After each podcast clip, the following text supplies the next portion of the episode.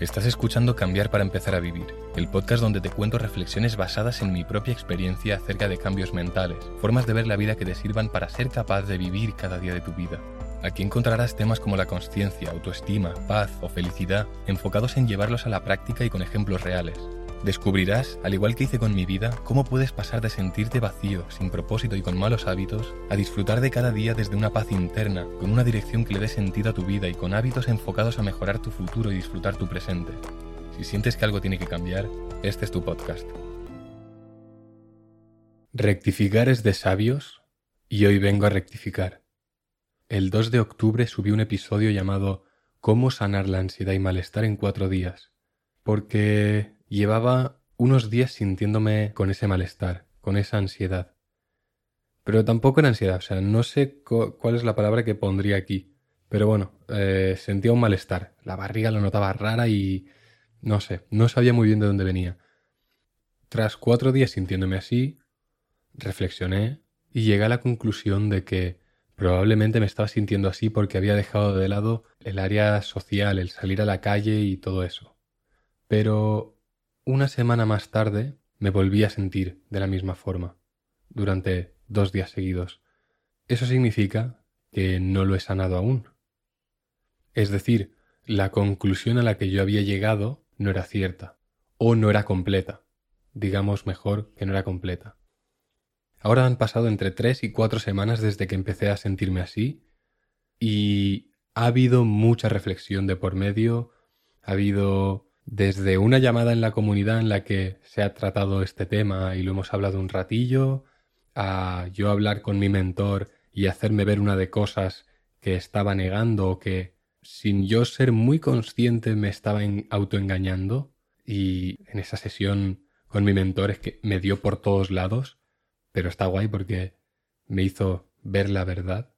Y yo también he ido llegando a conclusiones a lo largo de estas semanas, con lo cual ha habido muchos días en los que, por un motivo o por otro, he reflexionado sobre este tema, ¿por qué me siento así? ¿Qué me estoy perdiendo? Y hoy te traigo un update.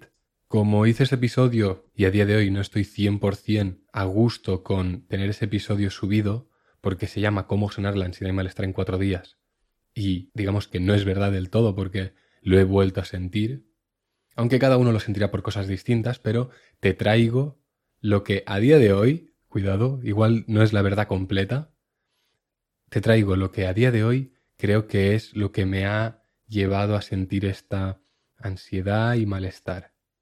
Y creo que el resumen más rápido que te puedo hacer es que este malestar es tan... es que me cuesta mucho expresarlo porque es que no sé qué palabra es la que define cómo me siento, bueno, cómo me sentía, cómo me he estado sintiendo. Pero bueno, un malestar que se traduce en abrumación en la mente. Es que no sé, es muy raro. Pero bueno, que creo que viene de haberme creído al ego. Me he creído que necesito ciertas cosas para sentir que merece la pena vivir la vida. Me he creído que necesito ya, a día de hoy, cuanto antes, la libertad financiera. Y ahí está el, error, ahí está el fallo, ahí está el desencadenante de todo esto si yo quiero cuanto antes la libertad financiera, entonces voy a hacer todo lo que esté en mis manos para llegar a ella. Se llega a través de acciones, con lo cual, imagínate que yo, por ejemplo, mi día a día más normal es mis ocho horas de trabajo, que no tienen nada que ver con el podcast, luego entreno y luego dedico ese, toda la tarde al podcast o a criptos, una de estas dos cosas que son las que potencialmente me pueden llevar a cierta libertad. Las criptos me pueden llevar a esa libertad financiera y el podcast me puede llevar a la libertad de localización, si consigo vivir del podcast en algún punto, que supongo que sí. Entonces el tema es, si yo quiero llegar si yo quiero llegar cuanto antes a la libertad financiera, entonces cuando yo haya acabado, por ejemplo, de escribir un episodio y sean las siete y media de la tarde, si yo tengo esa prisa por llegar a la libertad financiera, ¿qué voy a hacer con el resto de tarde? Pues igual me pongo a estudiar criptos. o me pongo a editar algún episodio, a hacer cosas relacionadas con el podcast. Pero si no tengo esa prisa por llegar, entonces no voy a dedicar el rato que me queda de tarde, noche, a seguir trabajando. Lo voy a dedicar a disfrutar de ese día. Otro punto interesante, que esto me lo hizo ver mi mentor, es que yo, ¿por qué busco la libertad financiera? Yo no busco el dinero por, por el dinero en sí, ni tampoco busco el dinero por tener una mansión y el mejor coche. Yo busco el dinero porque el dinero compra experiencias y te da libertad. Y yo lo que quiero es la libertad para decidir qué hacer cada día de mi vida, porque mi objetivo último es ser capaz de disfrutar de cada día de mi vida. Y si yo tengo que estar trabajando ocho horas en algo que no me gusta, entonces la probabilidad de que yo pueda disfrutar de ese día se reduce drásticamente. Si yo puedo decidir qué hacer y qué no hacer en mi día a día, eso aumenta las probabilidades de que yo disfrute de ese día. Es tan sencillo como eso. Por eso yo busco la libertad financiera, no la busco por el dinero en sí, no la busco por comprarme una mansión ni ropa cara, qué tontería. La busco por la libertad que me va a garantizar. Pero lo paradójico y curioso y la broma de esto, el chiste de todo esto, es que por buscar esa libertad estoy más esclavo que nadie. Por buscar la libertad estoy dejando de hacer ciertas cosas. Por buscar la libertad me estoy atrapando en un bucle de trabajo. Si no estoy trabajando en mi trabajo normal, estoy trabajando en el podcast. Si no, en criptos. Si no, en algún proyecto nuevo que me puede hacer también llegar a esa libertad financiera. Así que creo que el resumen y lo que va a sanar de forma definitiva este malestar, pero ya digo que es la opinión que tengo a día de hoy, igual de aquí a una semana llego a más conclusiones, pero de momento es esto. Si llego a una conclusión más interesante, haré otro update. Pero creo que lo relevante de esto es que el, ese malestar me vino por la prisa. Como no tengo lo que quiero tener, como no estoy en el punto en el que quiero estar, cuanto más cosas haga, que aumentan la probabilidad de llegar antes, mejor. Pero eso te lleva a un desequilibrio increíble. Yendo un poco a resumir todo esto y a la conclusión, creo que lo que tengo que hacer a día de hoy para dejar de sentir ese malestar es unas poquitas cosas. La primera es dejar de creerme al ego, dejar de creer que necesito tener la vida que veo por Internet. Y es súper obvio que todo lo que veas por Internet probablemente no es lo que parece. Pero de tanto verlo por Instagram, por YouTube, esas vidas increíbles que, ¿por qué no? ¿Por qué no querrías tenerlas, sabes? Esa vida de, de yates, de coches y de experiencias y de viva la vida. Pero realmente tampoco es eso. Eso es full ego. Y me he creído eso. Me he creído a mi ego. Cuando tengo clarísimo que el ego me aleja de la paz y la plenitud. Esto es como si tú ves muchos cuerpos que probablemente no sean naturales por Instagram, entonces te vas a pensar que lo normal es poder tener esos cuerpos, porque estás normalizando ese cuerpo. Si yo en mi Instagram cada día me aparecen cuerpos de tíos que están mazados y están además delgados, están rajados, se les ven los, abdominales, las venas y aparte están muy grandes, yo quiero tener ese cuerpo, a mí me encanta ese cuerpo. Y como lo estoy viendo cada día y varias veces cada día de mi vida, lo normalizo, creo que eso es posible, creo que eso es normal, y la mayoría de esos cuerpos no son normales ni posibles de alcanzar de forma natural. Y creo que pasa lo mismo con el tema de la libertad financiera y el dinero y cómo debería ser tu vida. Me he vuelto a creer al ego y me he vuelto a creer que esa vida de lujos es la vida que yo quiero.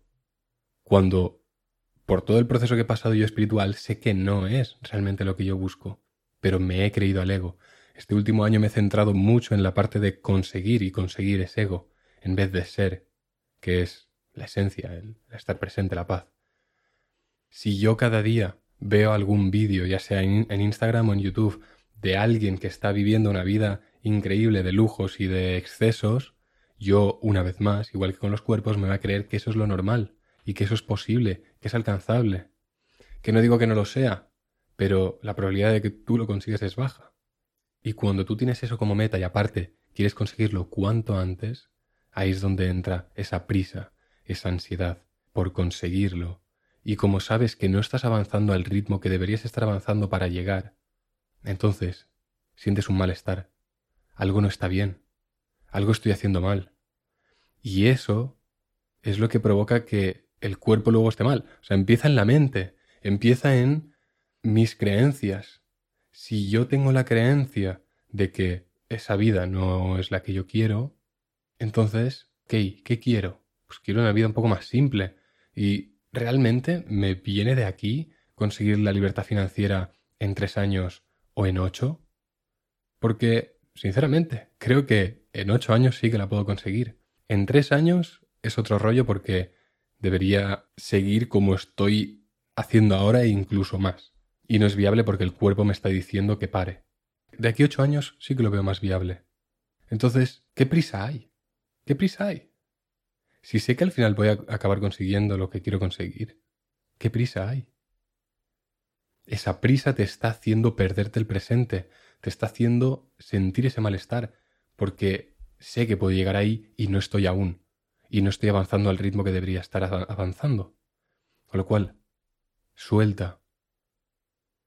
Deja de creerte al ego, vuelve a la espiritualidad. Y eso es lo que voy a hacer, voy a volver a la espiritualidad, voy a volver a estar presente, a meditar de vez en cuando, a dar paseos, a estar con mi mente, a ir a la naturaleza, a hacer viajes, a salir de mi cuarto, que esto es lo que más he hecho este último mes y también en general este último año. Este último año se define en estar en mi cuarto, trabajando en cosas. Qué triste. Pero también en parte es necesario. Antes estaba en Twitter y he visto un tweet de Alex Ormozzi que lo he tenido que pasar por la comunidad que tenemos porque me ha encantado. Y dice, para tener resultados extraordinarios, tienes que hacer cosas ordinarias durante un periodo de tiempo extraordinario. Es el comprometerte con el acto, no el acto en sí, lo que crea ese gran retorno. Y al final es eso, yo no estoy haciendo nada extraordinario.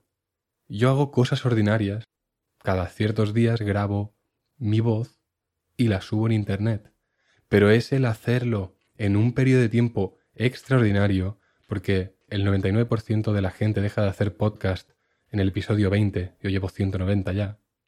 Eso es lo extraordinario que he hecho yo, la disciplina. Y lo mismo con las criptos. Desde que entré en las criptos en noviembre de 2020, cada día miro cosas. No es, no es extraordinario mirar cosas, eso es lo más normal. Lo extraordinario es hacerlo cada día, hacerlo por periodos de tiempo largos. A mí a día de hoy, si alguien me dice que las criptos sirven para hacerse rico rápido, te digo imposible. Porque la de tiempo que le he dedicado yo es muy grande. La de horas que le he dedicado es tan grande que ya no, para mí no es hacerse rico rápido las criptos. Pero bueno, ese es otro tema.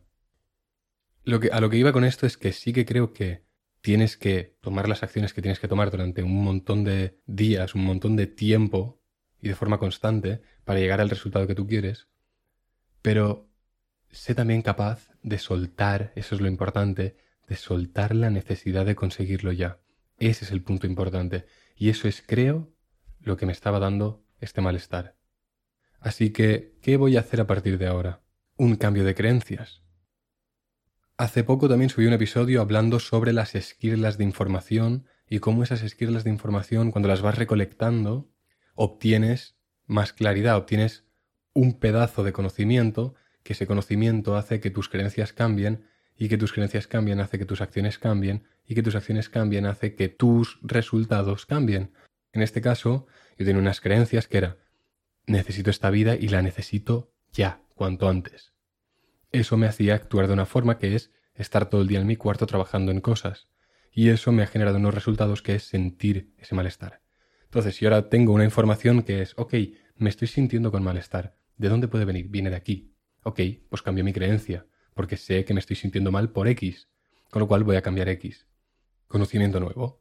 Ese conocimiento nuevo me hace tener unas creencias diferentes. Estas creencias diferentes me hacen decir, ok, no necesito ya la libertad financiera. Voy a disfrutar del proceso. Que ese es otro punto importante. Cuando sueltas la necesidad de conseguirlo ya, eres capaz de disfrutar del proceso. Y eso es muy importante. Entonces, cuando cambio las creencias, cambio mis acciones. Ahora ya no estoy todo el día en mi cuarto. Ahora a partir de las siete, siete y media, pues voy a hacer otras cosas. Y eso es lo que me va a proporcionar el equilibrio del que hablaba en el episodio de cómo sanar la ansiedad y el malestar en cuatro días. El punto es que en ese episodio no había llegado a la conclusión de qué era en concreto lo que me estaba faltando. Y lo que me estaba faltando era el soltar la necesidad de conseguirlo ya. Una vez suelto, debido a este cambio de creencias, actúo distinto y obtengo unos resultados distintos. ¿Qué es este resultado distinto? Dejar de sentirme mal, dejar de sentir ese malestar y empezar a sentirme otra vez en paz, como lo hice durante la etapa en la que vivía de una forma espiritual, podríamos decir, en paz, presente, disfrutando de la luna, del olor de la menta, del cuadro que me regala la vida cada día que me levanto y miro al cielo, disfrutando de cosas así, pequeñas. Me he olvidado de esto y me he creído al ego, y ese ha sido mi fallo. Esto era todo lo que quería tratar en este episodio porque se me hacía raro tener ese episodio, como digo, el 179, en el que comentaba cuál era la solución a ese malestar, pero a día de hoy sé que no es una solución completa. Así que por eso he hecho este episodio, para hacer un update sobre este tema, cómo va este tema. Si llego a una conclusión nueva, pues que no te quepa duda que voy a hacer un episodio más hablando sobre la nueva conclusión a la que he llegado. Y nada más. Como siempre, espero que hayas disfrutado este episodio, que hayas sacado algo interesante. Si consideras que el contenido merece la pena, puedes puntuar el podcast en Spotify. Si haces scroll para arriba, verás que hay un apartado para puntuarlo. Y eso a mí me ayuda mucho. Nada más, como siempre, disfruta de la vida, disfruta de la vida y nos vemos el próximo jueves. Chao, chao.